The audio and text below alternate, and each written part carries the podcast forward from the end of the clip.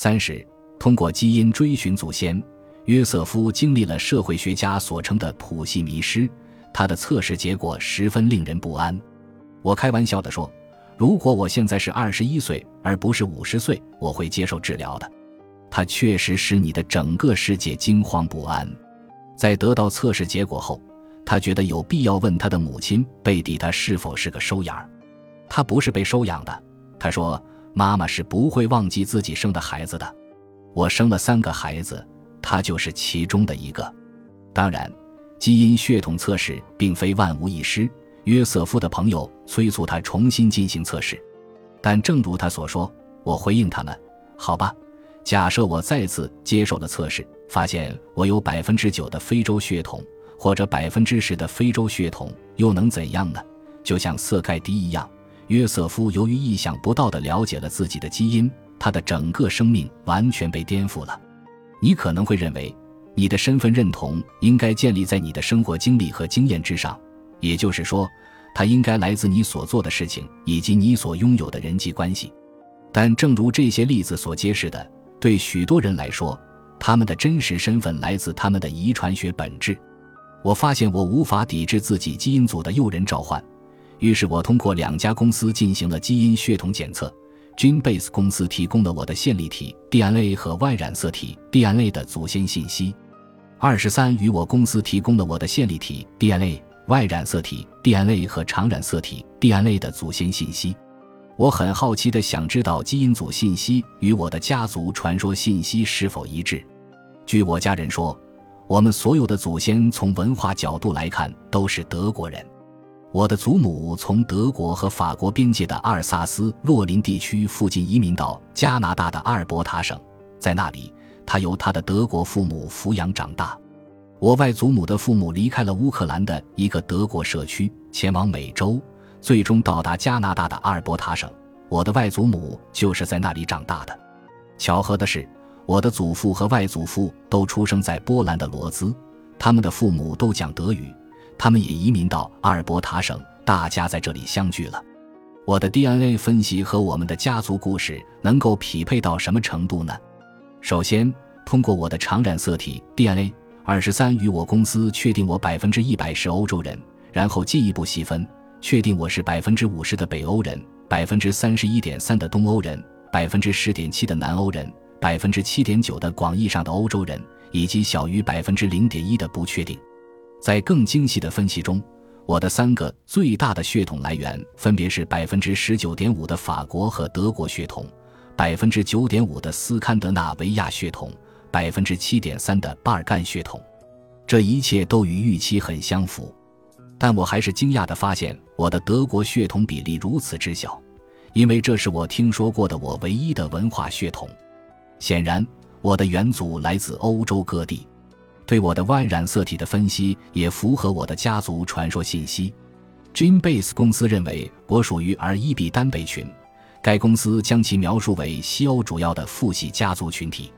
GeneBase 公司进一步说明，我一定是某人的后代。这个人是出生在大约1.5万至2万年前的伊比利亚半岛上的克鲁马努人的后代。我觉得这一切都无法验证。在我的脑海里，我可以看到一个人长得很像我的祖父，但是他浑身多毛，披着兽皮，正穿过一片干燥的森林。虽然我很感兴趣的是，我的家族谱系的一个分支可以追溯到1.5万年前的南欧，但我也很清楚。关于这个单一祖先的信息对我来说几乎没有任何意义。我已经知道我一定具有欧洲血统，现在我又知道我的家族谱系的众多分支之一在欧洲已经很久远了。二零一一年，二十三与我公司对我进行了基因型检测，这家公司对我的 Y 染色体也进行了分析。该公司也认为我属于 R1b 单倍群，但是他们比 GeneBase 公司检测的一系列标记范围更广。并能够进一步具体指出我属于更小范围的 R1b1b201A1 单倍群。二十三与我公司说，这可以追溯到1.7万年前，最有可能的区域是北海边缘。这次尽管有更精确的数据，但是这些信息的价值似乎仍然很有限。我只知道我的元祖之一是北欧人，虽然我注意到这与 GeneBase 公司所说我的父系血统的南欧起源不同。二十三与我公司也提供了关于我的线粒体 DNA 的信息，这使事情变得更有趣。检测结果显示，在你母亲家族方面，在过去的几百年里，你们都有东亚血统，并在地图上用箭头指向了中国。中国，这怎么可能？这与我们的家庭故事不相符。我的曾曾曾曾祖母来自中国吗？这是什么意思？我自己的本质主义偏见开始出现，我开始怀疑这是否与我一直很着迷于日本有什么关系。我告诉了我母亲二十三与我公司的发现，我很惊讶她这么快就接受了这个说法。虽然他最初听起来很吃惊，但接下来他说他一直认为他的外祖母有高高的颧骨，也许是中国式的颧骨。我还告诉我的一个表姐妹我们所拥有的相同的线粒体的测试结果。他不相信地问：“我们是中国人？”后来他提出了一个在他自己看来似乎更合理的理论：我们的元祖一定是当时居住在中国的欧洲人。或许我们是马可·波罗的妻子的后裔。根据他的说法，我们欧洲血统的故事不受影响，只是还要涉及一个游历广泛的祖先。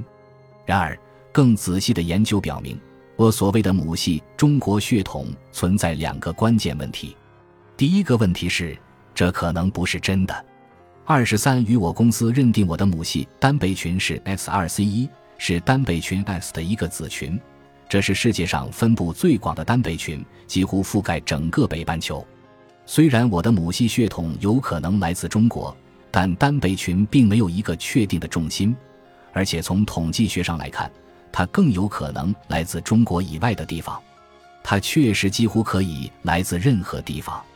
但不知出于什么原因，二十三与我公司选择将中国列为我母系血统最可能的来源。与此形成对比的是，Genbase 公司也确认了我的母系祖先携带有单倍群 X。这家公司认为，来自分布广泛的单倍群的我的母系血统可能来自欧洲、近东、北非、以色列的德鲁兹以及美洲土著部落的某个地方。当我第一次得到 Genbase 公司给我的测试结果时，我能告诉人们的是，我的母系祖先来自北半球的某个地方，毫不奇怪。大多数人都嘲笑说这很无聊，而且毫无兴趣对自己进行检测。与此相反，当我告诉人们二十三与我公司说我的母系血统来自中国时，每个人似乎都很着迷。很多人说他们自己也想测试一下。二十三与我公司再一次展示了他提供令人兴奋、吸引人的产品的能力。尽管这些信息有时被渲染的远远超出了科学的合理范围，这与二十三与我公司提供给我的医疗风险信息的方式类似。该公司提供了常见疾病的精确的风险评估，精确到小数点之后。尽管这种精确的评估没有任何科学依据，我有中国血统的第二个问题是，这肯定是真的。你当然也一样。这其中的原因只是个指数方式。即我们越是往前追溯，我们祖先的数量就越增加。你有两个亲生父母，四个祖父母，八个曾祖父母等等。随着一代代往前追溯，这个数字会不断翻倍。因此，如果我们假设每一代人平均间隔二十五岁，那么自一千二百一十五年大宪章签署以来，到现在已经有大约三十二代人了。这意味着，在签署大宪章的时候。你拥有二百三十二个祖先，即大约四十亿个祖先活在当时的世上。这种计算方法的明显的问题是，一千二百一十五年地球上大约只有四亿居民，这就意味着你的家族谱系的许多分支都是交叉的。你的有些祖先可能与其他祖先在种族内通婚，在过去的几代人中，近亲繁殖的祖先并不是很常见。世界人口中只有很小的比例是表亲间近亲联姻的产物，但是当我们往前追溯到第二代表亲、第三代表亲时，近亲繁殖在世界上就变得非常普遍。事实上，近亲繁殖很快就变得不可避免，成为遗传学家们所称的谱系崩溃。世界上的家族谱系就犹如森林一样，它并不是由整齐排列的不同的单个家族谱系组成的。而是由一大团杂乱的家族谱系组成的。当我们观察那些被严格审视的家族谱系时，比如一些名人的家族谱系，这种杂乱的程度就变得明显了。例如，美国总统贝拉克·奥巴马据说是前总统乔治·布什，副总统理查德·切尼，阿拉斯加州前州长萨拉·佩林，脱口秀广播节目主持人拉什林堡。全球著名的投资商沃伦·巴菲特和好莱坞影星布拉德·皮特等人的远亲，这不是说奥巴马是从某个名人基因库中诞生的，只是如果你追溯的足够远，你会发现我们所有人都是相互关联的。我们追溯的越久远，当时在世的人是你的直系祖先的比例就越大。同样，我们越往前追溯，你和我拥有共同祖先的概率就越大。在过去的某个时刻，呈指数增长的我的家族谱系的一个分支会与你同样巨大的家族谱系的一个分支相交叉。举个例子，仅仅在欧洲内部，一项对大样本的欧洲人的基因组的分析发现，在过去一零零零年里，生活在欧洲不同角落的人们很可能拥有数百万个共同的祖先。考虑到人类之间的紧密关系，在过去的某一时刻，一定有一个人。所有的人类都可以把他视为自己的祖先。我们通过 Y 染色体亚当可以看出，每个人的父系血统都可以追溯到大约六万年前居住在非洲的同一个人。但请注意，这只是你那错综复杂的家族谱系的一个分支，这是追寻你父亲的父亲的父亲的父亲的分支。如果我们看看我们家族谱系的所有分支，我们一定拥有一个远比这更近的共同祖先。我们要追溯多久远才能找到从家族谱系的任何一支来讲都是我们所有人共同祖先的这个人呢？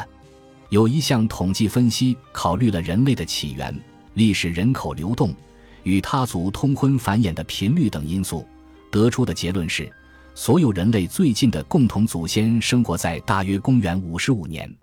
假设二十五年为一代。这是在大约七十九代人以前，这意味着地球上与你血缘最远的人可能是你的第七十八代表亲。此外，更进一步，我们可以确定一个时间点，在这个时间点上，我们生活在今天的所有人都共同拥有生活在那个年代的祖先。这个时间大概是公元前两千一百五十八年。这意味着中国或者其他任何地方的任何人。只要是活在公元前两千一百五十八年，而且他的血统已经足够幸运能够延续到现在，那么他就是你的祖先之一，也是我的祖先之一。这也意味着一点五万至两万年前在伊比利亚森林中行走的那个人，Jim Base 公司认定他是我 Y 染色体的来源，他也是你的直系祖先，尽管可能与我的分支不同。根据这类统计分析，科学作家史蒂夫·奥尔森推测。现在活着的所有人都可能是中国的孔子、埃及王后奈芙蒂蒂和罗马的尤里乌斯·凯撒的后代，因为他们每个人都在二零零零多年前留下了存活至今的后代。